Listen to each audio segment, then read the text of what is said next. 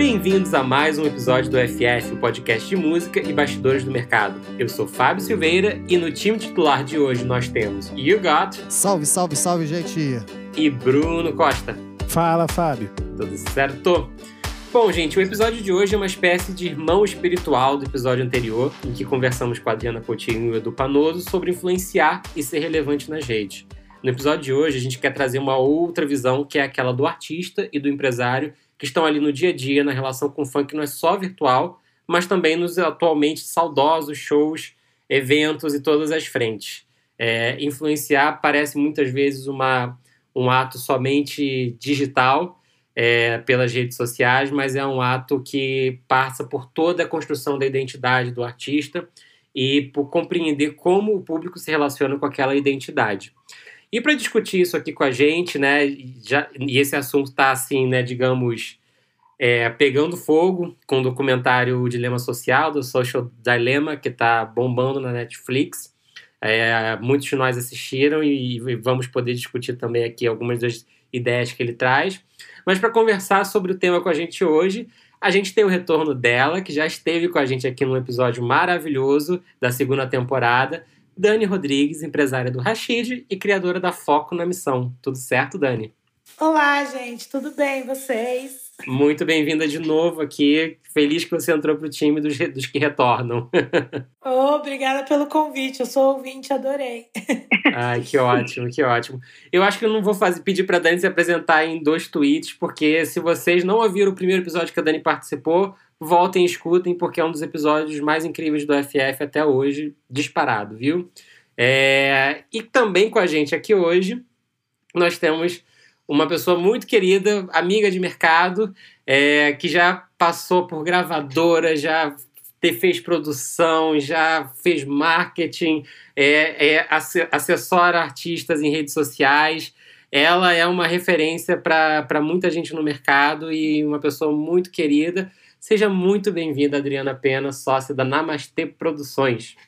Ai, gente, muito obrigada, muito obrigada. Estou muito feliz de estar aqui. Obrigada pelo convite. Feliz de estar com a Dani, uma mulher tão inspiradora, e com vocês, que eu sou fã. É, obrigada pelo carinho na apresentação e vamos nessa. Maravilha. Bom, eu acho que a gente tem do, duas experiências aqui bastante diferentes entre si, é, e eu acho que é super válido a gente pontuar um pouco essa relação com as redes sociais, como foi, né? Aqui fora do ar, a Dani estava lembrando a gente de como foi todo o começo do Rashid, que literalmente dependeu das redes sociais para que isso acontecesse, né?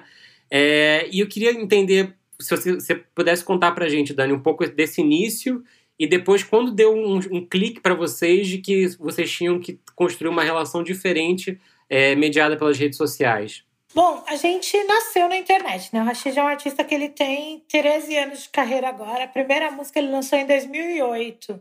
Eu lembro que a gente lançou no MySpace, porque era onde estava a galera do rap ali. E a gente ficou muito feliz quando deu tipo, 5 mil plays, parecia que a gente tinha ganhado um Grammy.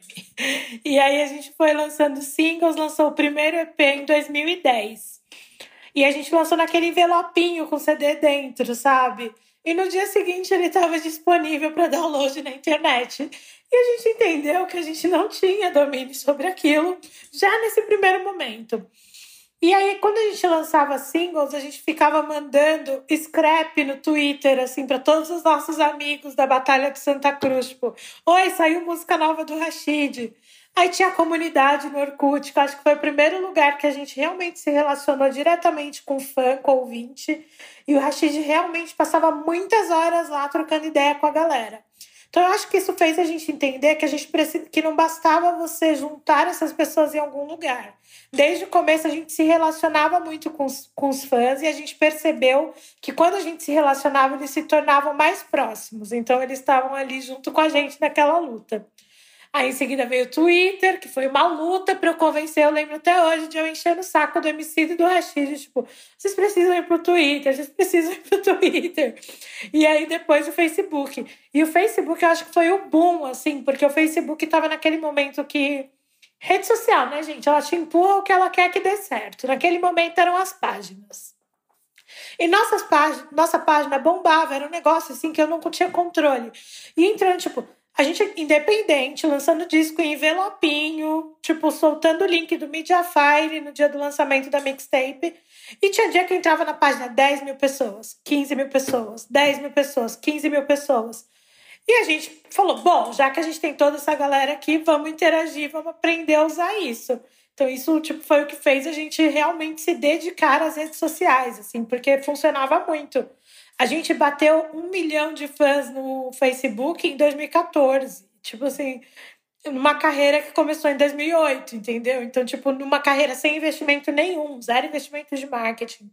Era eu e o Rashid batendo de porta em porta, mandando scrap para amigo por amigo, postando link nas nossas redes sociais que a gente achava que não era muita coisa e foi alcançando esse grau, assim. Como é que vocês identificavam nesse momento, Dani? Porque eu acho que faz parte muito dessa criação da, da persona e da identidade do artista, é, com, na relação com o, público, com o público nas redes. Como é que vocês identificavam nesse momento, ó, isso aqui pegou bem, isso aqui funcionou, isso aqui não funcionou? Porque também tem um elemento do Rashid que é muito autêntico na forma de, de se relacionar, né? Então, é, quando vocês, como é que vocês iam construindo essa sintonia fina? Acho que muito no contato diário mesmo, Fábio, porque o que acontece? O Rashid, ele estava ali no dia a dia no Orkut, ele estava no dia a dia no Facebook, então ele realmente tinha esse momento de troca com o Sans. Ele realmente, até hoje, se você olhar, ele responde o que responderam, ele retuita comentando. Ele tem esse negócio de conversar. Quando começou a quarentena, a primeira coisa que a gente fez foi convocar um Zoom com os fãs, sabe? Com o grupo de WhatsApp dos fãs do Rashid. Assim, a gente convocou um Zoom, tipo, não, a gente tem que continuar perto. Então é muito dessa proximidade, mas não tinha esse negócio de construção de persona, sabe? Foi uma coisa muito natural. É o Rashid sendo o Rashid nas redes sociais dele, falando das coisas que ele gosta. E ele produz numa quantidade absurda, assim, tipo, é muito difícil segurar a quantidade de lançamento, de produção dele. Então sempre tinha muita coisa para divulgar. E a gente acredita muito que o artista é o melhor divulgador do trabalho dele. Então, tipo assim, tem aquele negócio de quando você vende o show, ah, a divulgação é responsabilidade do contratante. Lógico que é, ele tem uma responsabilidade local. Mas os meus fãs, sou eu que vou conseguir falar para eles que eu tô indo para lá. No, tipo, nada como o Rashid ir lá e falar: Oi, tô chegando aí, hein, Rio de Janeiro. Tipo, então acho que a gente usava muito isso, assim, a nosso favor. Então foi isso que fez, construiu essa relação próxima com os fãs mesmo. Isso lá em 2014 ainda, né? É, seis anos depois estamos aqui. E é uma experiência um pouco diferente da, de algumas experiências que a, que a Adri Pena teve, né? Ela estava tá, falando aqui fora do ar pra gente que é, ela ajudou tantos artistas a entrarem para o universo das redes sociais que ela recebe até hoje notificação de artistas do passado que ela abriu o primeiro Facebook, a primeira rede social, né? É, Dri, nesse, nesse sentido, assim, eu acho que já entrando num ponto interessante, houve um, um, esforço seu de quase uma catequização de muitos artistas da importância da presença deles nas redes sociais, né? Muitos artistas hoje, isso não é novidade nenhuma para ninguém, tem equipes que cuidam das redes sociais e, e, essa relação com essas redes ela acaba sendo uma relação gerida por essas equipes muito mais do que com a presença do artista tão é, forte ali como foi o caso do Rashid. Como você é, conseguiu construir esse momento em que você consegue dar mais fazer com que os artistas prestem mais atenção, porque muitas vezes eles tinham críticas super válidas às redes sociais, né, também. É, é, mais do que críticas, eles tinham. Enfim, eu, eu, brinco dizendo que eu sou meio uma coaching digital, porque eu comecei a trabalhar com a questão de digital. É, eu vim de gravadora, né? Eu trabalhei mais de 15 anos em gravadora, e aí quando eu saí é, da última gravadora que eu trabalhei foi da Warner Internacional, eu acabei abrindo uma produtora, a Predileta Produções, com a Joalac. A Joalac era, é, uma super jornalista, roteirista, uma pessoa muito forte na questão editorial. E a gente abriu uma empresa, Predileta Produções, que tinha três. A gente era bem metido, assim. Gente, isso foi em 2004. É, a gente era bem metido, era conteúdo, tendência e marketing, eram os pilares da empresa. Conteúdo, porque era uma coisa que a Jo era muito forte e eu gostava também. Tendência, porque a gente era ligado nas novas tendências, nas novidades, eu gosto disso até hoje, assim. E marketing, porque eu vinha desse background de marketing nas gravadoras. Quando eu saí de gravadora e abri minha produtora, o que, que aconteceu? A Leninha Brandão, por exemplo, que era empresária do Zeca, do Lenine na época, falou assim: preciso criar um site para o Lenine, a gravadora não vai criar, eu preciso de alguém para tocar isso, você pode fazer isso para mim? Posso. Aí ela falou: preciso criar um site para Vanessa da Mata. Você pode fazer isso? Posso.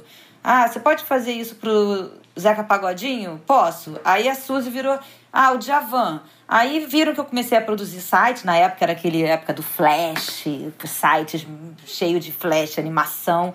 E eu amava fazer, e amo ainda fazer, uma coisa que, eu, eu que é coaching barra bibliotecária digital. Eu digitalizei a obra, eu amo, acho que a minha lua em virgem ajuda isso. Eu me lembro, eu indo para casa do. eu indo para Xerém para o sítio do Zeca Pagodinho para achar as fotos dele de arquivo. E eu falava assim: Zeca, onde é que estão suas fotos? Ah, não sei, pergunta para Mônica. Mônica, onde é que estão as fotos do Zeca de antigamente? E minha filha, eu acho que está lá em Xerém, dentro de uma mala de couro do pai dele. Eu achei essa mala dentro do lugar dos cavalos dentro do. onde ficavam. Como é o nome, gente? Onde ficam os cavalos do. Do, do estábulo. Do estábulo. Eles jogaram uma Muito época bom. uma mudança as bolsas e eu lembro que eu fui para casa do Zeca de luva e máscara e eu abri a mala e abri a mala e fui achando pérolas. Eu, por exemplo, no site do Nelson Mota que eu produzi, eu digitalizei todas as fotos do Nelson. Eu cataloguei por década, por trabalho. Aí eu fui trabalhar com a Fernanda Lima. Então eu comecei, eu peguei esse rastro de fazer o site de uma galera que nunca. Patrícia Pilar. Ela me chamou para fazer o site dela. Eu fui atrás dos cartazes das peças dela e achava o Hamilton pegava o cartaz, eu digitalizava. Então eu, eu fui, eu vim nessa época. Então eu, eu tive essa chance de digitalizar e começar a mostrar para eles a importância disso. Eu me lembro disso. Maria Rita, você tem que estar no Twitter. Hoje em dia, Maria Rita é rainha no Twitter. Lenine, você precisa ter um Instagram. Zeca Pagodinho, você precisa ter um Facebook. Javan, você precisa estar no Instagram.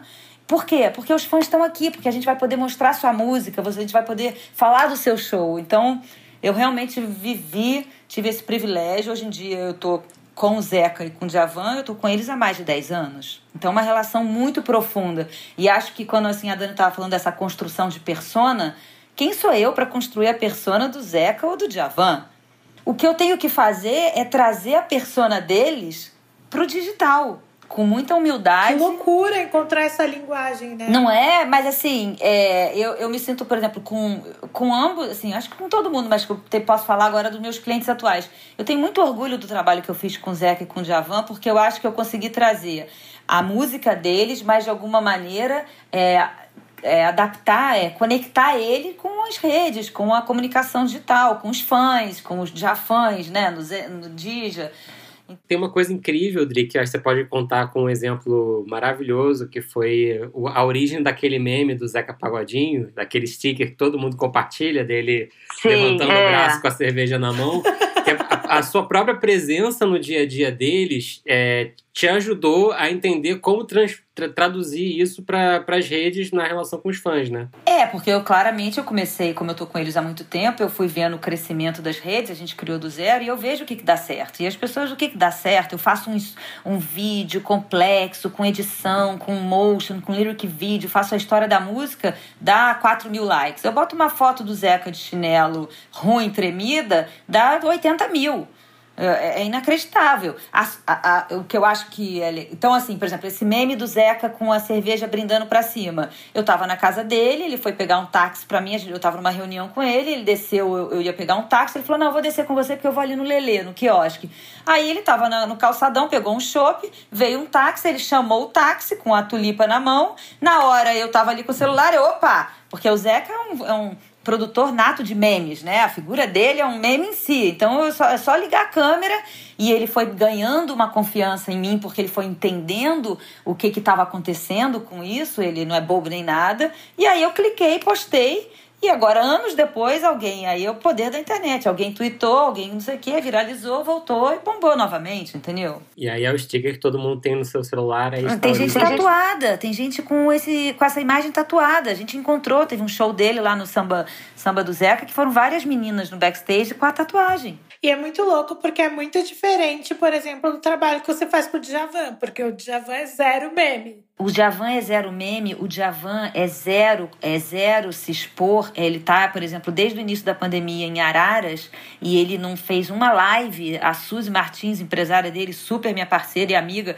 fica cheia de, de pedidos e ela tem que ficar dizendo não, coitada, para várias lives, porque ele não quer fazer, ele não quer se expor. Só que ele também entendeu o poder das redes. Aí o que, que aconteceu? O Djavan, por exemplo, o Zeca não sabe nem o que, que é, ele não tem, ele nem tem instalado no, no celular dele. O Djavan já não, ele, ele comprou um, um smartphone, ele instalou os aplicativos e ele vê. E ele me, e ele me manda o WhatsApp três horas da manhã reclamando ou elogiando posts que eu faço. Dria, não gostei muito daquele post, você falou não sei o que, mas você esqueceu de falar aquilo. Ou então, tipo, Dri, muito legal aquela foto que você postou com aquela legenda. Ele, hoje em dia ele dá feedback e ele cria conteúdo de vez em quando. Ele gravou três ou quatro músicas agora lá da Serra pra. Porque eu falei, já vão, pelo amor de Deus, me dá um conteúdo, pelo amor de Deus.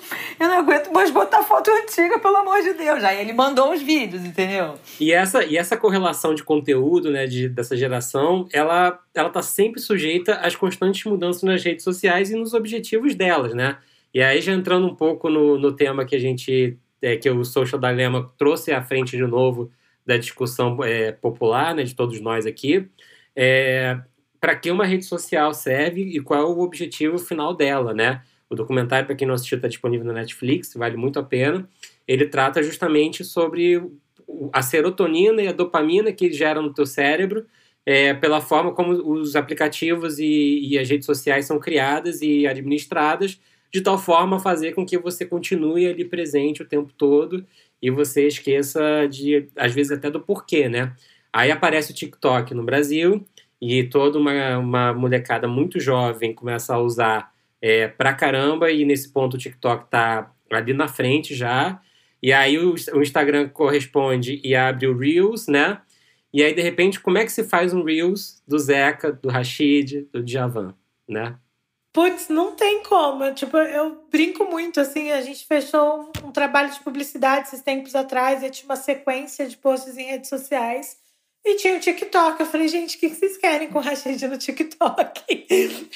Tipo, não vai ser legal pra gente, não vai ser legal pra vocês, não tem autenticidade nenhuma, vai ficar na cara que eu só tô fazendo porque vocês estão me pagando.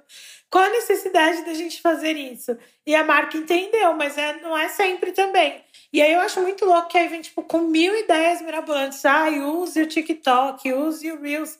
E eu, sinceramente, eu olho tudo aquilo, eu acho demais. Eu consumo, eu gosto de redes sociais. Nossa, ontem assisti, eu assisti ontem o documentário e me senti um lixo no final dele. Um lixo. Eu falei, meu Deus, eu sou, eu sou Dani, fabricada. Dani, eu também assisti e é assustador. Eu, eu, mudou minha relação com o meu celular. Cada vez que eu olho pro meu celular, eu vejo aqueles três algoritmos me mandando mensagens pensadas. Gente, é horrível a sensação foi ridícula, assim. Eu, eu, tipo, eu tava assistindo, eu ficava inquieta. Tipo, o Rashid ficou rindo. O Rashid ficou rindo da minha cara, porque eu ficava me cutucando. Eu falava, gente, eu não acredito, eu sou muito fabricada.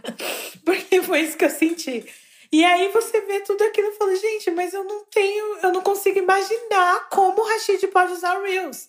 Eu não consigo visualizar ele dentro daquele, daquele sistema, sabe? E é muito louco, porque aí, tipo, cai o engajamento de todas as outras coisas, porque agora o negócio é Reels. Então, você, o Stories que estava bombando né, já não alcança mais todo mundo, o feed já não estava alcançando, e agora a única coisa que tem alcance é o Reels. e, e Fábio, Fábio, um, um, um outro documentário que eu assisti antes, saiu antes, e, e também traz muitas dessas discussões. Talvez você lembre o nome, é aquele que fala sobre a influência do Facebook e outras redes sociais de forma geral nas eleições americanas, né? É o... Você lembra? Sei qual é, vou buscar aqui o nome, mas pode, pode continuar. não, não, é só isso que, que essa, essa foi uma discussão é, sobre como a gente está tá sendo monitorado nas redes é, como os algoritmos funcionam, como essas recomendações podem ser usadas tanto para o bem quanto para o mal. E para mim, assim, é, impactou muito esse primeiro documentário. Então eu já estava um pouco dormente nesse quando eu assisti esse, esse mais atual agora, né? Sim, é o The Great Hack. Está disponível no, no Netflix também, que trata justamente sobre, sobre esses temas. A Adri ia complementar, né, Adri? É, não, primeiro essa coisa do Rios, por exemplo, é, como fazer? Não fazendo. Eu já nem sofro com isso, assim, o Zeca e o Djavan particularmente, eu acho que a plataforma, a ferramenta tem que servir ao seu conteúdo e não o contrário. Então, é, o Reels, o Twitch, o TikTok, o Javan não vai fazer, nem o Zeca. Então eu nem sofro com isso. Eu prefiro fazer, pensar num conteúdo interessante para o Instagram, para o Facebook, para o Twitter. É, então, por exemplo, assim, o Twitter. O Twitter era uma. Era, eu mesma vou alternando. Era uma rede, como é muito one-to-one, -one, eu sempre usava ali, a gente meio replicava os conteúdos, é, não era uma rede que a gente tinha o foco. Aí agora nessa pandemia, eu mais em casa, mais envolvida, eu tenho uma equipe, né? Tenho uma pessoa, a Luísa que trabalha comigo, a gente tem um designer para cada um dos artistas, mas eu comecei a entrar mais no Twitter deles para ver e comecei a twittar, assumindo que eu era uma equipe. E comecei a criar uma persona da equipe do Zeca, da equipe do Djavan. E hoje, particularmente, que a gente está gravando, eu recebi um elogio no tweet do Zeca. Uma pessoa falou: pô, muito legal esse conteúdo do, do, do perfil do Zeca durante a pandemia. Falei, nossa, que maravilhoso, porque tá elogiando uma coisa ali que é nova até para mim, que eu comecei a me envolver mais. É, e no do Javan também. E como, e como usar e sem mentir, porque isso teve uma coisa que desde o início do meu trabalho eu nunca quis me passar pelo artista. Eu não escrevo na primeira pessoa, eu não gosto, eu, eu, não, eu, não, eu não acredito nisso. Eu poderia fingir que, é, que eu sou o Zeca escrevendo, poderia fingir que é o Javan escrevendo, mas eu não acho legal isso, porque o fã o fã, é, tipo, tá enganando. Então eu coloco na terceira pessoa as legendas e quando é na primeira pessoa, é tá em aspas, porque eu liguei pro Djavan, porque eu liguei pro Zeca, eu peguei um depoimento deles, eu coloco ali como legenda com aspas. É, então eu uso. O Zeca já existia e o Djavan. O Zeca tem 34 anos de carreira, o Djavan tem 44. Eles já eram famosos antes das redes sociais. Então é, a gente usa as redes sociais, é um benefício para eles. Na hora de falar de um show, na hora de falar do lançamento de um single, na hora de levar para as plataformas de streaming. É, então graças a Deus, eles não ficam nessa cobrança, sabe? Assim, da, da relevância, da influência. Eles não querem, eles não querem influenciar ninguém, eles, eles querem inspirar as pessoas. E, então, o meu papel é fazer com que as redes inspirem as pessoas através da obra deles, entendeu? É, eu acho que é, é curioso quando a gente fala de, de artistas assim, pré-internet, né, pré-redes sociais, é, a gente tem dois casos de dificuldade, duas etapas, né? Essa do artista que, ué, mas eu nunca fiz isso porque eu tenho que fazer. E aí levanta o questionamento do Fábio, mas tipo, antes de fazer, você sabe qual é o propósito? Né? E, e o outro é quando o artista já não está mais entre nós, como fica, né? É, a primeira, eu acho, eu, eu gosto muito do exemplo do, de como a Paula trabalha as redes do Caetano, porque, cara é sempre relevante. É sempre é, uma forma de ampliar a, o que o Caetano tem a dizer é, para todo mundo que está ali é, querendo mais conteúdo do Caetano. Né? Então, de certa forma, é um, é um awareness que faz muito sentido. E tem a segunda etapa, que é quando não está mais entre nós. Né? Eu tive uma experiência trabalhando no início da Milk, quando a gente estava fazendo esses é, trabalhos de agência tradicionalmente, né? É, a gente fazia as redes do Renato Russo. E aí, tipo, como interagir com as pessoas se o Renato Russo não está mais entre nós, né? Então a gente, durante um tempo, é, tentou propagar o discurso dele respondendo às pessoas 100% das vezes com quotes do próprio Renato. Né? E aí foi uma experiência muito legal durante um tempo, porque as pessoas ficavam emocionadas, elas gostavam tanto que sabiam de onde era o quote. A gente mandava um link para o vídeo também. Mas também, é, enfim, não conseguia saber o propósito. Tá, a gente está fazendo isso aqui, a gente está ampliando conversa, mas qual que é o propósito real? É, qual que é o objetivo maior disso, né? É, entra numa coisa muito do trabalhar para a rede social, para a lógica daquela rede social e um, um pouco menos trabalhar para o artista. É como se tivesse que desvendar como uma pista de corrida de carros ela é, efetivamente, você só pode correr ali, você não pode sair e correr para outro lugar, fazendo uma analogia bem, bem direta e, e até simplória, né? E aí parte do pressuposto que todas as redes sociais, no final das contas, elas retiram o seu público que já está lá te curtindo é, se relacionando com você para te fazer pagar para estar se relacionando com esse público de volta. E é uma coisa, assim, eu acho que nunca antes, que eu posso lembrar na história do mundo, existiu um lugar assim, público, que você limitasse o, o acesso para poder cobrar para quem está falando ter mais acesso àquele público. Não sei. É, é uma coisa que, que realmente vira, né? Vira um ciclo vicioso, né? Você quer mais audiência para você poder falar mais com a sua própria audiência, mas não necessariamente, se você não tiver um objetivo fora da rede social, começa a virar uma coisa estranha, né? Eu acho que é muito louco, porque eu tinha a impressão que eu conseguia usar bem as redes sociais até ontem. porque, tipo, você tá com seu propósito ali. Por que, que eu. Por que, que o Rashid está onde a gente é efetivamente ativo? É Instagram, Twitter, Facebook. Facebook hoje um pouco menos, mas Instagram e Twitter bastante. É o próprio Rashid que posta a maior parte das vezes. O que é equipe mesmo é quando é divulgação, que é flyer, ah, ah, aí tipo, tudo bem, equipe, a gente fala em primeira pessoa, mas é tudo muito supervisionado pelo Rashid, é uma equipe que tá com a gente há muito tempo, então, tipo, tem a linguagem e tudo mais. Mas também quando é alguma coisa mais assim, ah, tipo, semana passada a gente comemorou seis anos da Foco na Missão e um ano do, da primeira parte do último álbum que a gente lançou em partes.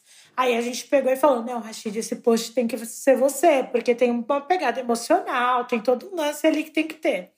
E eu tava, eu vejo as redes sociais como uma forma da gente atingir o nosso público e da gente pulverizar o nosso conteúdo, pegar e avisar as pessoas de que tem coisa ali, sabe? A gente se preocupa muito porque criar conteúdo é muito difícil. Você tá online, o Rashid é artista muito jovem, então o público dele realmente está ali o dia inteiro. Então você precisa conversar com essa galera o dia inteiro, porque a quantidade de lançamentos é um absurdo. Para você cair no esquecimento, tipo, é muito fácil também. Então a gente está ali sempre ativo. Então a gente fica comemorando situações, ah, um ano do disco, X mil plays, tal coisa. Porque é para a gente conseguir trazer todo mundo junto para essas conquistas. Mas é muito complicado, porque depois você vê que, na verdade, está seguindo só o modus operandi de ficar cada vez mais tempo lá, porque é isso que eles querem. E aí, uma coisa que o Rashid falou no final que eu não tinha pensado, que talvez vocês aí também explodam a cabeça de vocês um pouco, é que no final do dia, pro para as redes sociais, o meu perfil com. Eu tenho 10 mil seguidores, o Rashid tem 300 mil. E tem a fulana que tem 150 mil, tem 150, 200 seguidores. Tipo, para rede social, os três têm o mesmo valor, eles vão, tipo, vender a publicidade por 0,03 centavos se eu ver, se o Rashid ver, ou se essa menina com 150 tipo, seguidores ver. Então, tipo assim, não importa, a gente só tá ajudando eles a colocar mais pessoas lá dentro para eles venderem mais uma publicidade pro mesmo preço que ele me vende. Cara, isso, isso é uma visão muito brilhante da, do vazio que é a briga por, por certos é, crescimentos e pódios na lógica das redes sociais, né? É, o... Eu, eu, eu tenho pensado muito sobre esse tema, é, principalmente o tema o que, o que você ganha trabalhando é, é, cada rede social, né? Porque é muito fácil falar awareness, mas, cara, precisa ter muito mais definido isso do que apenas awareness, né? Então tem um, um exemplo que, assim, eu vejo muitos artistas fazendo, cara, principalmente no pop, assim, muitos mesmo, que é fala sobre o próprio trabalho, cai o engajamento posta foto bonita, foto sem camisa, ou foto com menos roupa, aumenta o engajamento. famoso biscoito. famoso biscoito. O que que isso significa? Significa que a pessoa que está ali naquele feed específico, seja Twitter, seja Instagram, ela, ela não quer consumir necessariamente sua música. Ela viu a sua foto sem camisa e para ela bastou. Esse é o conteúdo que ela quer. Curtiu e próximo né? É claro que existem os casos que a pessoa fala: "Ih, caraca, fulano lançou uma música nova, deixa eu fechar o aplicativo, abrir o Spotify ou o YouTube e ver qual é". Mas, cara, maior maior percentual com certeza é esse. Pessoa que está no Twitter quer consumir no Twitter, a pessoa que está no Instagram quer consumir no Instagram. Por isso tem esses fenômenos de foto com menos roupa, foto de rosto mais bonitinha e tal, gera maior engajamento, porque é, é esse o conteúdo que a pessoa quer consumir dentro daquela plataforma. E aí eu recentemente vi um uso muito muito inesperado de, de Instagram, que é do Romero Ferro. É que, que o Romero, ele tem um pouco de, de, de, foto bonitinha e tal, sem camisa, etc. Mas ele o tempo todo fala do trabalho dele, o tempo todo, o tempo todo. E é e a primeira coisa que você pensa é, tá, mas será que não tem um pouco de panfletagem digital no que ele está fazendo? E eu estou acompanhando há uns seis meses os números dele. E, cara, tá convertendo e tá crescendo. Tá, tá aumentando o engajamento, tá aumentando os seguidores e tá convertendo. Então eu fico pensando, será que para quem tem objetivos fora do Instagram, a não ser que você queira vender publicidade dentro do Instagram, beleza. Mas para quem tem objetivos fora, será que não está na hora de dosar um pouco mais? É, deixa eu ter pelo menos uma parcela da galera interagindo aqui, saindo daqui para ouvir minha música, em vez de aumentar só o engajamento? Ah, eu trabalho com a Listo, né? Agência de digital. A Marina, tipo, numa das reuniões que a gente teve, que é a sócia da Listo, ela falou assim para mim, a gente conversando sobre números, né? Porque eu, tipo, o Instagram do Rashid estava estacionado. Aí no começo do trabalho, a gente falou, pô, os números estão estacionados, não sei o que, não sei o que. Ela falou assim, mas vocês têm um, tipo, uma audiência de qualidade. Tipo, quem segue o Rashid segue por causa da música. Ela falou: tem um monte de artista que, se você abrir o Instagram e olhar lá, tipo, e você falar, beleza, se amanhã acabar o Instagram, esse artista ainda existe? Sim. E aí fica o questionamento. Eu acho que hoje a gente tem muito artista que, tipo, se acabar o Instagram, era muito mais a figura pública, o influenciador, do que o artista em si, do que a música em si, do que a arte que ele faz, né? E essa própria percepção do que, que é o sucesso, né? Eu tá, tem uma artista que eu, que eu trabalho com ela, que so, a gente soltou um clipe dela e ela falou assim, putz, a gente, primeiro dia, a gente chegou só em 30 mil views. Eu falei, mas gata, você viu o engajamento dos 30 mil views, 3 mil pessoas comentaram no seu, no seu vídeo no YouTube, dizendo que amam, que estão amando, que estão incrível, que já estão mandando para as pessoas e tal. Então, muitas vezes a gente seguia pelo número absoluto, baseado numa mentalidade, numa forma de pensar ainda do, do pouco falando para muitos e não do falar em rede, né? Que é, que é algo que desnorteia muito o trabalho, muitas vezes, né? É, eu acho muito cruel essa, esse momento, assim. Eu também vi o documentário e fiquei pensando, esse é um assunto que eu tô... É, por, por conta de trabalhar tanto tempo nesse assunto, é claro que teve horas que eu já tive burnout de redes sociais. Eu teve uma época que eu tava com acho que nove artistas. Eu trabalhava, teve um momento que eu estava trabalhando com Roupa Nova, Geraldo Azevedo, Roberta Sá, Maria Rita, Zeca Djavan, Fernanda Lima, Rodrigo Hilbert, Patrícia Pilar eu ficava o tempo inteiro trabalhando, criando conteúdo, coordenando equipe, e aí eu realmente eu tive um burnout, eu falei, chega, eu tinha um escritório, eu fechei, eu fui ah, os artistas foram, eu fui passando artistas para companheiros de trabalho, para outras agências, fui conversando, fui abrindo mão, fui porque eu também fui me interessando por outros assuntos e trabalhando em outras coisas, em audiovisual, em consultoria, em marketing, produção artística. Mas eu fico muito preocupada, eu acho muito cruel para as novas gerações que tem essa obrigatoriedade do número, né? Porque uma gravadora hoje em dia, na hora que a gravadora vai contratar um artista novo, é lógico que ela vê quantos seguidores eles têm no Instagram, no Facebook, no Twitter. E tem um segmento de música que precisa ter lá tantos milhões de seguidores. E é muito cruel para o artista ter que manter isso se ele não tem grana para bancar uma agência, ele tem que produzir. E a hora que ele vai estar tá criando, que ele vai estar tá se inspirando, que ele vai estar tá trocando, que ele vai estar tá na vida real, como a gente está vendo nesse documentário, fora da tela. É, e, e a depressão, a gente né, já teve um podcast aqui, né, um episódio do Fast Forward sobre isso, a questão mental mesmo, porque a galera tá pirando, tá ficando angustiada e acaba não conseguindo criar. Então tem que ter, tem que ter sempre um passo atrás e ver por que, que eu tô fazendo isso, para quem eu tô fazendo isso, por que eu tô fazendo isso. Eu acho que o seu público vai te acompanhar inexoravelmente, você estando muito presente ou não, se você tiver uma, uma, uma relação de música, de coração para coração então, enfim.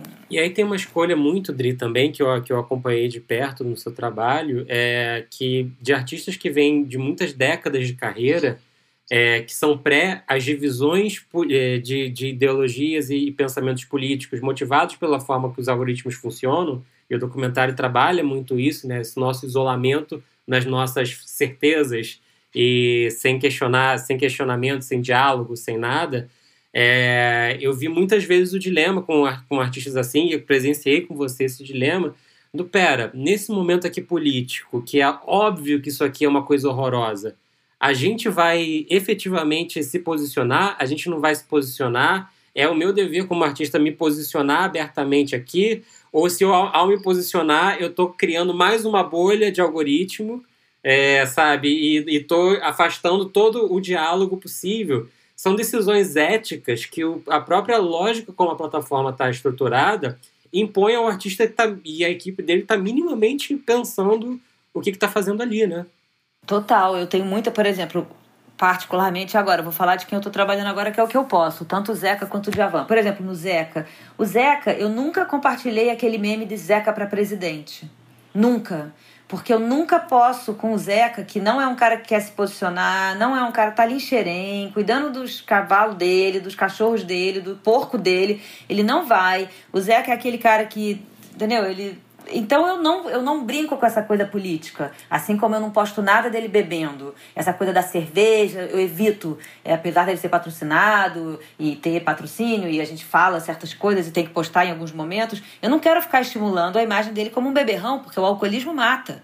Porque o álcool mata, é um dos maiores índices de morte no Brasil. Então, eu tenho o maior cuidado quando eu tô filmando de não. De, é lógico que tem foto, o meme que viralizou foi essa foto que eu tirei com ele fazendo um, um show, com um chopp na mão pedindo um táxi. Isso é diferente de eu ficar postando ele bebendo. Então eu tenho esse cuidado. Com o Djavan, eu vivi na pele, porque o Djavan deu numa entrevista onde ele falou que tinha esperança no Brasil e no brasileiro.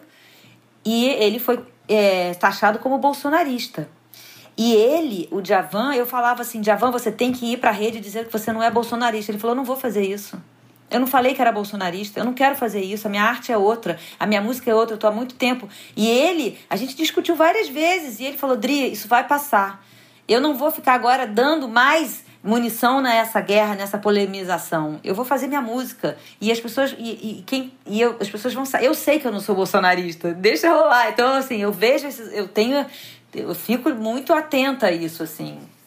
Eu acho muito importante isso também. Eu trabalho com rap, e no rap tem uma cobrança do posicionamento, né? Então a gente. Mas assim, também é uma coisa que tá intrínseca ali. Tipo, não... às vezes o meu, o meu ponto é o contrário. Eu falo, ai, por favor, nessa treta vamos ficar de fora. E às vezes não dá. Eu a gente tá, não, vou falar, estou bravo. Mas ele é bem controlado e ele é muito ele é muito regrado com redes sociais. Assim, ontem a gente assistindo um documentário, ele falou assim: eu vejo algumas coisas em mim, mas meu Deus, eu vejo tudo em você. Porque eu sou realmente muito usuária, assim, muito heavy user, muito mais que ele, né? Porque ele, assim, ele acorda de manhã e ele não pega no celular. Eu não, eu pego o celular, é a primeira coisa que eu faço de manhã, sabe? E aí é muito louco tudo isso. E ele foi entendendo também a política. A gente até falou, a gente tem um podcast junto, a gente falou disso na última semana, que assim, desde 2016 que a gente não tem paz com o tema de política, né? Então fica aquela coisa na timeline o tempo inteiro rodando, e aí você fica passando raiva o tempo inteiro, querendo bradar o tempo inteiro contra aquilo. Então, assim, a gente tem tentado controlar isso. Assim, o Rashid, ele já. Ele só fala alguma coisa quando é algo muito absurdo.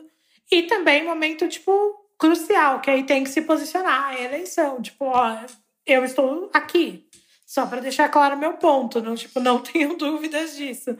Ainda mais com o que estava acontecendo tudo. A gente precisava deixar muito claro tipo, com o que, que a gente compactuava ou não. Que essa é a, é a parte mais séria, né? Eu acho que isso que a Adri falou é muito legal de tipo de influ... porque isso é o Zeca influenciador. Apesar dele beber, ele não precisa toda hora postar bebendo. Eu acho que tipo não tem problema nenhum. Mas eu acho que você tem que tomar cuidado com a forma como você passa isso para as pessoas. Não é tipo isso para tudo, gente. Tipo, eu penso muito isso na questão do rap, tipo, com bebida, com droga, com lifestyle, porque tudo isso tá muito ali dentro. E aí, tipo, como que a gente vai falar disso? O problema não é fazer, o problema não é falar, o problema é como, em que quantidade, quem tá te ouvindo, quem tá do outro lado. Tipo, hoje o Rashid tem um público que é a maior parte maior de idade. Tipo, o nosso público que é menor de idade é muito pequeno. Mas houve um tempo que era diferente. Agora, um artista que tem um público que é realmente adolescente, ele tem que tomar duas vezes mais cuidado, porque são pessoas que são muito mais influenciáveis, né? Sim, e aí, tipo, complementando isso, me veio à cabeça também um, um outro uso que eu acho excelente, excelente de, de Instagram é do Marechal. Né? Porque o Marechal, é, ele em 2016, eu, eu fiz, eu participei de um painel com ele no CCBB. E era, era eram três pessoas no painel, eu e dois artistas, ele mais um. Primeira coisa que eu pensei, né? Eu, eu era a pessoa que ia falar de marketing. E aí a primeira coisa que eu pensei, eu vou levar muita porrada aqui, porque são dois artistas e o cara do mal, né? em cima do palco. Mas. E aí ele tava falando assim. É, que ele achava um absurdo essa prisão da, das redes sociais, porque de que interessa ele falar que ele acordou, que ele fez xixi, que ele fez cocô. É, e, e aí eu falei para ele que ele tinha que pensar nas redes sociais como um veículo de comunicação. E a pergunta é: o que você quer comunicar? É... E aí é, devem ter tido outros motivos que incentivaram ele a fazer o, o, Instagram, voltar com o Instagram, porque ele só tinha uma fotinho lá. Mas, de qualquer forma, ele descobriu, assim, ele que inicialmente foi contrário às redes sociais, depois ele descobriu um uso muito bom, que ele faz vídeos é, passando mensagens que ele acredita que são positivas para as pessoas. Então ele, na linguagem do rap, ele passa a visão dele, né? Ele tenta passar um ensinamento, uma coisa que ele está aprendendo para frente. E isso, para mim, é, completa a narrativa do artista, né? Existe o artista que faz a música, o artista que faz o show, e ele também pensa isso, né? É, uma, é como enxergar uma forma maior.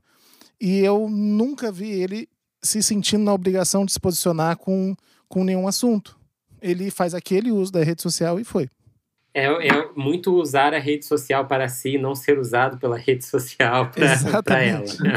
Exatamente. Mas isso é possível? Eu acho que é. Olha, Dani, eu sou alguns anos mais velha que você, sim. Eu acho que é. Eu acho que é, é, é, é tudo na vida tem um momento assim de muita intensidade para chegar no meio termo. Então eu acho que a gente está no ápice desse vício descontrolado, dessa falta de, de consciência. Por isso que eu tô, eu tô muito feliz com esse documentário, porque, por exemplo, assim, eu falo com as minhas amigas para desabilitar as, not as notificações há tempos. Eu, quando chego na casa da, da, das pessoas, eu sou a primeira de falar assim, gente, celular na bolsa. Não vamos deixar eu, sabe? Eu falo, vem cá, vai ficar todo mundo no celular, eu vou embora. Eu sou essa chata a véia da meditação, que fico, gente, ter que meditar. Do celular não pode ficar ligado o tempo inteiro. O WhatsApp tem que estar silenciado. Eu acho que sim, eu acho que tem solução. Eu acho que esse documentário, as pessoas estão incomodadas porque elas se viram, né? É muito. É difícil. Eu também, apesar de tudo, eu ainda me vejo muito viciada, muito tempo. Quando eu vou ver as horas que eu fico, aquele negócio que dá para ver quanto tempo você ficou, eu tenho vergonha de ver aquilo. Mas assim, hoje em dia de manhã eu espero uma hora, eu acordo, tomo café, medito até pegar o celular, de noite eu não levo pra cama, eu desabilito. Eu, eu, tô, eu tô trabalhando vício. É difícil, a adicção é forte, mas ela é totalmente passiva, né? As pessoas. Pô, se as pessoas param de beber, de fumar cigarro, de usar drogas pesadas, não vai, vai parar de pegar o Instagram? É só trabalhar e ter uma vida interessante fora. Eu acho que isso é o mais importante. A gente tem que trabalhar para ter uma vida interessante fora dali. O que, que você quer, como é que você trata, como é que você se trata, como é que você trata os outros, como é que a gente trata do país. Olha o caos que a gente está vivendo. Então, eu, eu sim, eu sou, eu sou esperançosa. Assim. Sem esquecer também, Adriana, que a gente, como o Fábio sugeriu, a gente pode fazer o, o, é, esse meio funcionar a nosso favor, né? Essa plataforma funcionar a nosso favor. É... Eu sempre penso, quando eu penso nessa coisa do vício, da dependência, eu, eu lembro muito do nome Android. Né? O que significa né, Android? É quando você tem em um mesmo corpo uma mistura de, de humano e, e robô. Né? Então, de certa forma, eles estavam falando: esse celular aqui vai se tornar parte de você, né? Você vai ser algo junto com isso, não separado. Mas também é, eu sei que a reflexão é, gente, vamos se preocupar com, com o uso que a gente faz disso, porque não está controlado e não está legal, mas também pode trazer coisas maravilhosas.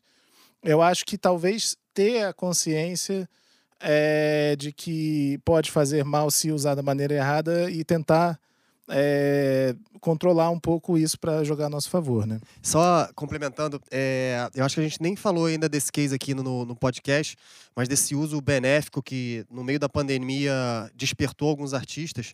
Quem tem acompanhado o Mano Chao, que é um artista que desde 2007 não, não grava nada, não, não lança nada. E aí, na pandemia, ligou a chavinha da rede social. Se você vê ele no YouTube, tem um monte de música nova, música que o cara estava compondo e guardando há anos. E aí, de uma hora para outra, ele falou: Cara, eu vou soltar, é a hora de eu compartilhar isso daqui. E estou fazendo os covers e tô me. Ele sempre se posicionou muito, obviamente, mas sempre foi aquele artista que. Ah, você tá em. Você quer ver um show do Mano Chao, você não sabe onde é que é. Você tá em Barcelona e você entra num num qualquer boteco ali, e aí ele pega o violão e começa a tocar. Então sempre foi um, um negócio assim muito é, do mundo é, é, offline, né?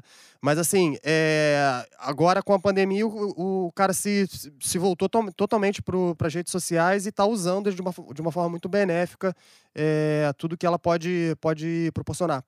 Com certeza. Eu fico pensando muito nisso tudo, é que nesse caso do Mano Tchau, pela própria forma como ele age, né, ele vai na contramão e ele aproveita o momento e se, apro se apropria dele para transformar em algo mais. A sensação que eu tenho é que quanto mais a gente exerce uma tentativa de controle é, sobre como as pessoas querem, sobre como a gente quer que as pessoas vejam a gente, pior é. Assim, eu, eu fiz as pazes com o Instagram falando de uma experiência pessoal, quando eu aceitei que aquilo ali era só um, um pequeno recortezinho do que é a minha vida, e eu até eventualmente apagava uma foto ou outra que eu não que eu não gostava depois de um tempo, mas o meu Instagram tem ex, tem ex lá fotografado, tem, sabe, viagem, tem, sabe, tudo. Porque eu falei, cara, quer saber? Isso aqui é um recorte do que aconteceu e às vezes é divertido passar a, a timeline e ver, caraca, isso aconteceu, olha essa outra coisa aqui, isso aqui aconteceu, e eu não estou preocupado em controlar como os outros é, me veem. Eu simplesmente escolho os momentos que eu acho legais de compartilhar ali por qualquer motivo que seja, compartilho e não estou preocupado se eu vou ganhar mais like, biscoito ou, o que for. Mas falando em biscoito, Fábio, é, eu queria que você voltasse, porque você estava prestes a me dar um biscoito. Você falou, eu gosto muito de uma coisa que eu falei, e aí o Guto foi falar o comentário dele e eu fiquei sem meu elogio. Eu, eu gostaria de voltar a esse biscoito. Falar justamente sobre puxar o seu gancho sobre o controle, que era exatamente isso que eu queria, que eu queria falar e compartilhar aqui que é muito uma postura é, que nem a, pelo que, pelo que eu vejo, nem a Dani nem a, nem a Adri levam adiante. É, é meio que a verdade mesmo e deixa aquilo ali falar, né? Agora, é, Fábio, imagina essas suas fotos daqui a 30 anos, se elas ainda existirem ainda no, no Facebook ou no Instagram. Que, que depósito de memória que vai ser da vida de todas as pessoas que a gente está depositando ali, né? Troca lápide ah. de quando a gente morrer por um, por um por slideshow um, do Instagram. Que fica fazendo um slideshow, tipo o PowerPoint de antigamente, que faz slideshow com as fotos e aí aparecem as mais curtidas. Aí a pessoa vai vendo. Agora, essa coisa do controle que você falou, eu acho que vale para a vida, porque quanto mais controle você faz em qualquer coisa, dá mais treta, né? Controle em relação, ciúme descontrolado, dá merda. Com a criança, se você não pode fazer isso, não pode comer brigadeiro, aí a criança vai numa festa sem top de brigadeiro e passa mal. A, a, a, grande coisa é a quantidade, é o meio termo, né? É ter a gente ter a sabedoria é, de saber usar as coisas como um todo, assim. E na questão digital da construção de um artista, é, eu acho que cada música, cada segmento tem a sua expertise. Então, para a cena do, do rap, né, Dani, assim, você vê assim o jeito que você propaga a informação, como que a galera recebe aquilo, a, a preocupação com quem você está falando é totalmente diferente de um artista que tem 70 anos e, e que está totalmente de quarentena ou diferente do Zeca. Então, acho que cada segmento, né, o sertanejo, o funk, o pop, vai ter a sua demanda e a sua especificidade. Né? Como sempre, como sempre teve isso, é o nicho de marketing, né? Como é que você vai marketear aquela sua música, aquela sua informação. Hoje, por exemplo, nós estamos impactados com o lançamento da música da Anitta. E eu tô adorando essa polêmica da história da Alexa, né? Que hoje, quando as pessoas ligaram, já aparecia. E eu adorei, eu vi a Rosana Herman falando no Twitter que se sentiu invadida. E aí as pessoas dizendo, não, eu gostei. E aí eu falei com o Gabriel da, da Amazon, aí ele falou, Dri, a, os números bombaram, a data bombou. As pessoas, alguns não gostam, alguns gostam, mas os números bombaram. Então, enfim, são novas polêmicas, né? Sim, eu acho que você precisa entender com quem você está falando para você também falar, tipo, para você falar a língua das pessoas. É muito louco que eu, eu tenho participado de alguns painéis falando sobre isso e as pessoas que estão em começo de carreira sempre falam Ai, mas como que eu vou falar com as pessoas? Porque eu não sei o que elas esperam de mim. Elas já se identificaram com você por uma razão. É só você seguir. Tipo, acho que isso foi muito do que a gente entendeu aqui, assim. Não adiantava... O Rashid, ele tem 13 anos de carreira, uma carreira nova, nem se compara. Mestre de Javan, inclusive, gente, sou muito fã. Zeca, muito fã. E, assim, tipo, não se compara, mas a gente tinha um público que tinha 13 anos naquela época, e aí hoje tá com, tipo, 26. Então não adianta eu querer conversar com essa galera igual a gente conversava naquela época. E essa galera é a minha base. Essa galera é a que leva o Rashid para todo lugar. O fã que ouve a gente no rádio, ele tá ouvindo o Rashid hoje, ele vai ouvir o que tocar no rádio amanhã. O fã do hit que tá nas playlists, não sei o que lá, dá de do 100% a gente vai capturar de verdade 10% num, num cenário ótimo. Tipo, 10% vai ficar para ouvir o restante do conteúdo do Rashid. Então, com quem que eu tô conversando quando eu falo nas minhas redes sociais? Com aquela pessoa que tinha 13 anos e que agora tem 26 anos e gosta do Rashid há 13 anos. É com esse pessoal que eu tô conversando. Então, é com eles que eu tô. Eles me entendem. Quando a gente bateu um milhão de fãs no Facebook, em 2014, o Rashid lançou uma música chamada Gratidão, que tem uma fala da mãe dele no final, sobre. Ai, que bom, eu te ouvi tocar no rádio. Uma fala, uma fala bonita, tipo, tem orgulho de você, do que você construiu. E aí, isso tudo, tipo assim, esse fã do Rashid é o fã fiel, é o fã que gosta da mãe do Rashid, porque ela falou uma mensagem bonita naquela música X. É porque o Rashid, em 2012, cantou Mil Cairão, que é tipo uma oração. Cantou coisas dessa vida, que é contando a história dele, com a família dele. Então, assim, é com essa galera que eu falo. Por isso que o Rashid, ele é ele nas redes sociais. Quem tá chegando agora por causa de bilhete, por causa de pipa voada do hit vai entender essa pessoa ou não, vai lidar com essa pessoa ou não, vai ficar até daqui mais 10 anos ou não. Isso a gente não tem como prever, né? Isso é muito legal, Dani, é, porque pegando também o que a, que a Adri estava falando ontem, é, essa ação do Bom Dia Alexa já foi feita com alguns artistas, até citei no episódio que o Caetano foi, foi feita com ele, foi feita com o Luan e ganha uma dimensão óbvia quando é feito com a Anitta, né? Mas diz muito sobre quem acredita é, nas coisas e torna elas ainda maiores do que elas são, né? É um exemplo muito, muito prático de que se você é muito mais novo, para você aquilo ali é, foi o ponto de virada e você não tem o, o track record, você não tem a história do, de tudo que aconteceu com aquilo ali e a ação é incrível, é muito legal, com certeza, mas ao mesmo tempo existe é, quem, quem é o seu Deus, né? O que você cria. E aí a gente teria que entrar numa outra discussão sobre Matrix e estourar muito tempo do episódio. Mas é um assunto fascinante, né? Gente, eu acho muito legal. Acho que as pessoas às vezes dão muito valor para coisa muito pequena, como o Fábio falou. Você fala, bom dia, Alex. Alex fala, bom dia, saiu a música da Anitta. Fala, beleza, quero ouvir ou não. Tipo, por que valorizar? Como se ela não tivesse exposta a propaganda em vários outros lugares, né? Como se ela não abrisse e aparecesse um anúncio, assim. É, é... Mas é. É muito legal mas, esse. Mas é bom a discussão, a galera tá ligada nisso. É isso aí. Sim.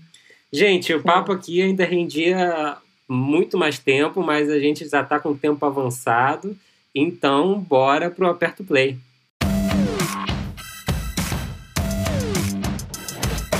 Pois bem, aperta o play e, como sempre, a gente começa com as nossas convidadas maravilhosas de hoje.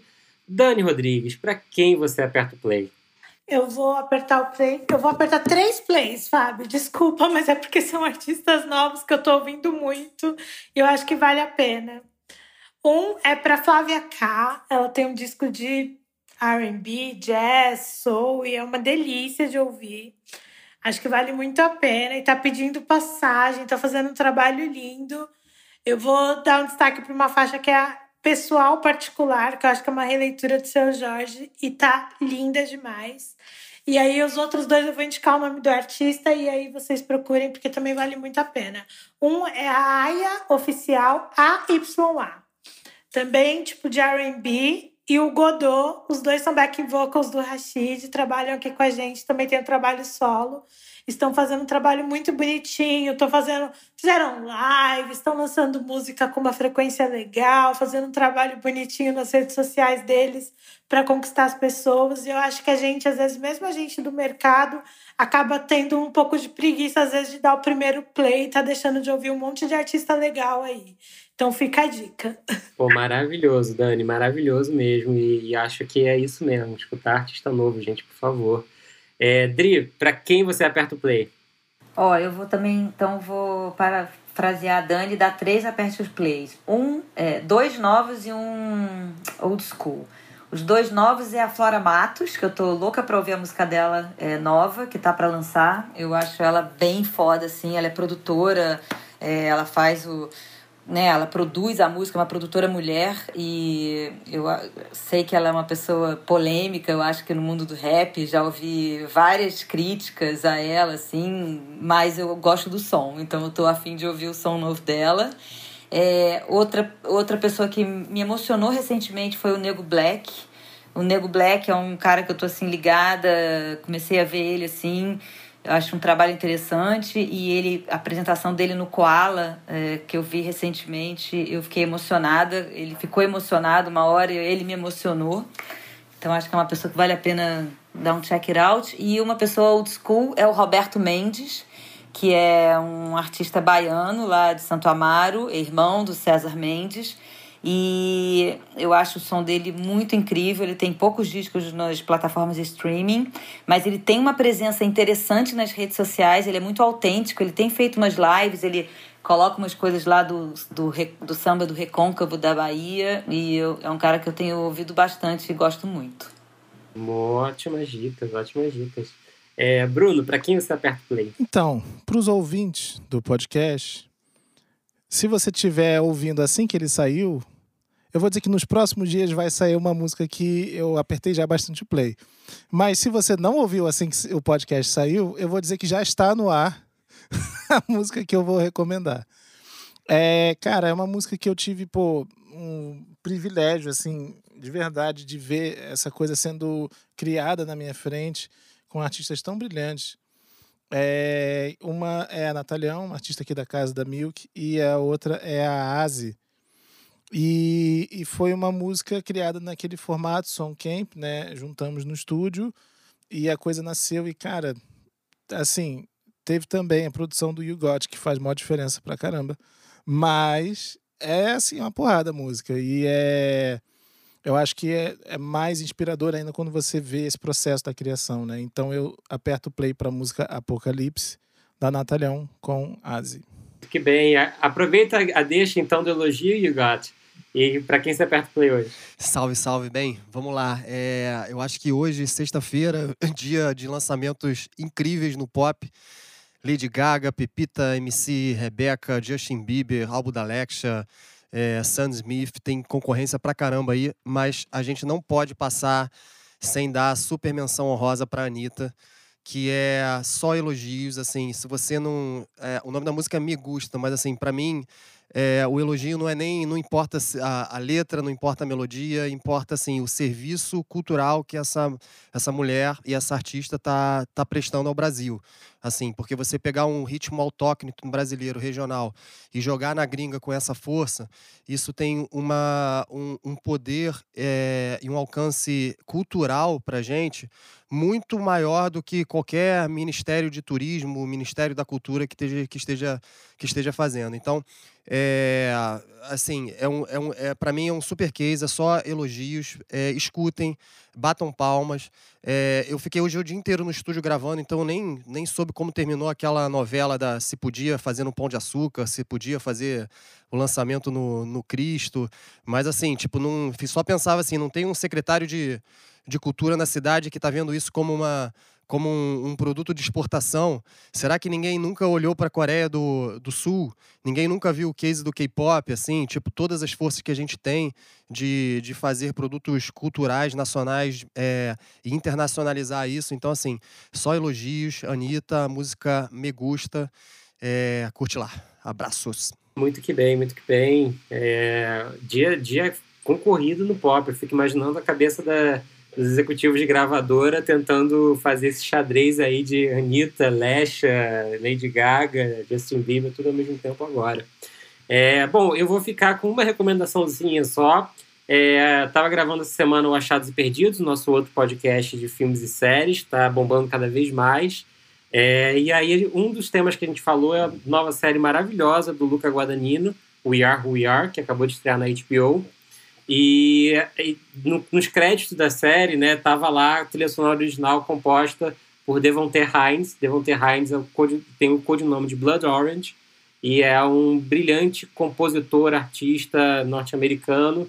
É, ele estava ligado ali na Solange Knowles quando ela lançou a carreira dela é, e ele está trabalhando com muita gente incrível. E ele lançou recentemente uma versão é, misturada de uma música que ele fez em cima de uma outra música que já existia, da Park Hye, Park Hye Jin. É, o nome é coreano, mas ela é baseada em em LA mesmo. E a música se chama Call Me Freestyle. Entre parênteses, muito, muito gostosa de se ouvir. Recomendo muito para quem não conhece Blood Orange. Por favor, escutem Blood Orange. É uma das músicas mais sexys que vocês vão ouvir é, nesses últimos tempos, com certeza. Gente, quero agradecer muito a presença da Dani, muito a presença da Adri. Que delícia bater papo com vocês hoje, viu? Foi muito bom. Obrigada, Fábio, pelo convite. Obrigada a todo mundo do Fast Forward. Que prazer conhecer a Adri. Adorei o papo. E, bom, espero vir mais vezes. Espero ter a oportunidade de conversar com vocês todos mais vezes no podcast e fora dele também. A casa é sua. Não, muito obrigada também, Dani. Um super prazer. É, fã do trabalho de vocês. Você é muito empreendedora. Boa sorte, mais sucesso para vocês.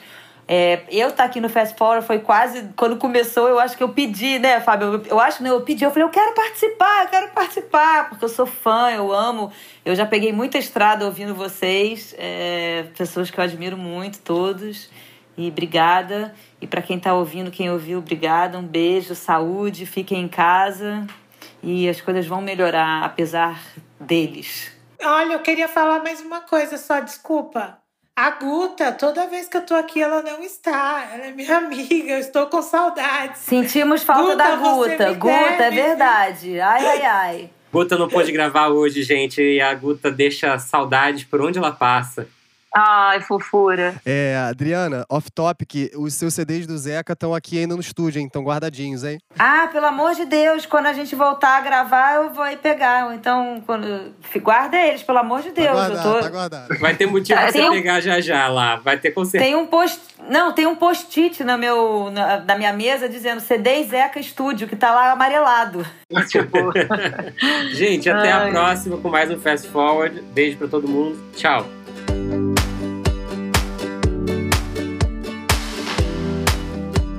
O FF Podcast é uma parceria entre a Milk, o Tem Magística Amigos, o Música Copyright Tecnologia e o You Got Studio. O editor-chefe é Fábio Silveira e a produção é de Fábio Silveira, You Got, Guta Braga e Bruno Costa. A captação de áudio e a finalização são feitas por You Got no You Got Studio, no Rio de Janeiro. A trilha sonora é de You Got, Suliano e Bian. Até a próxima!